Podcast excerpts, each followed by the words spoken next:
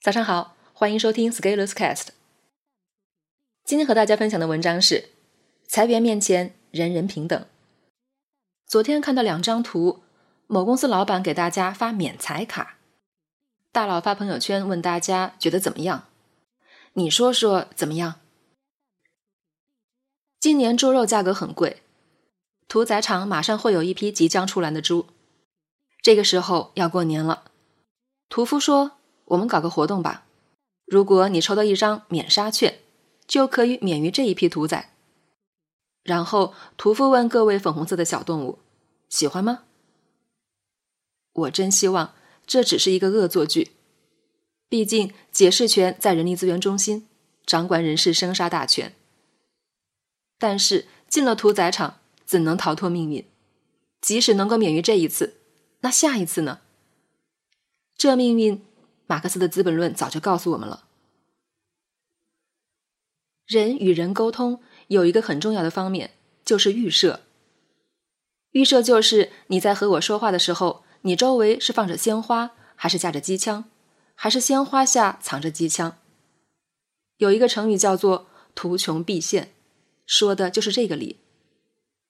你看漫山遍野都是鲜花啊，一撩开，下面藏的都是重型机枪。但是机枪不容易被发现，要么就是人们容易被鲜花的艳丽所迷惑，要么就是有的人根本不知道什么是机枪，要么就是人们太单纯，不知道鲜花与枪可以打组合拳。在一家公司应该有什么样的预设？每个人可以通过奋斗过上想要的生活，还是每个人不管职位如何、职级多高都有可能被裁？这是一个值得思考的话题。去年我写过一篇文章，为什么互联网公司都喜欢招年轻人？里面有一句话：如果你看到一家公司现在怎么对三十五岁的人说话，你可以再查一查十年前他们是怎么对那个时候的二十五岁的人说话。如果今天需要你，你就是小甜甜；如果明天不需要你，你就是牛夫人。不过很多人没有记忆力，不会做追溯阅读。经济下行，企业营收压力大。如果你是老员工，为了公司的发展，应该怎么做？优秀的员工应该身先士卒，主动请辞，不拿公司一分补偿，主动自我裁员，简称自裁，舍小家顾大家，为公司降低人工成本。然后老板再专门下一张免裁券，员工百般推脱，但是老板既然已经下诏书。黄袍加身，员工不得不留下，于是唱一首奉献之歌，双赢。剧本只有这样写，免裁券的作用才能最大程度发挥出来。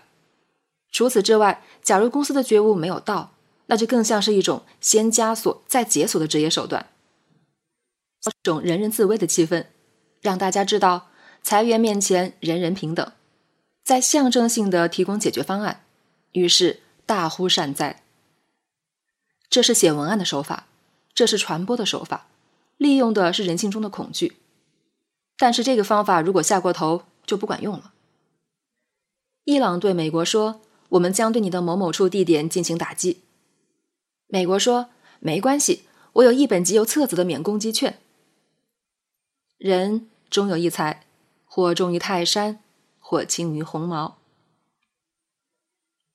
本文发表于二零二零年一月九日，公众号持续力。如果你喜欢这篇文章，欢迎搜索关注我们的公众号，也可以添加作者微信 f scalers 一起交流。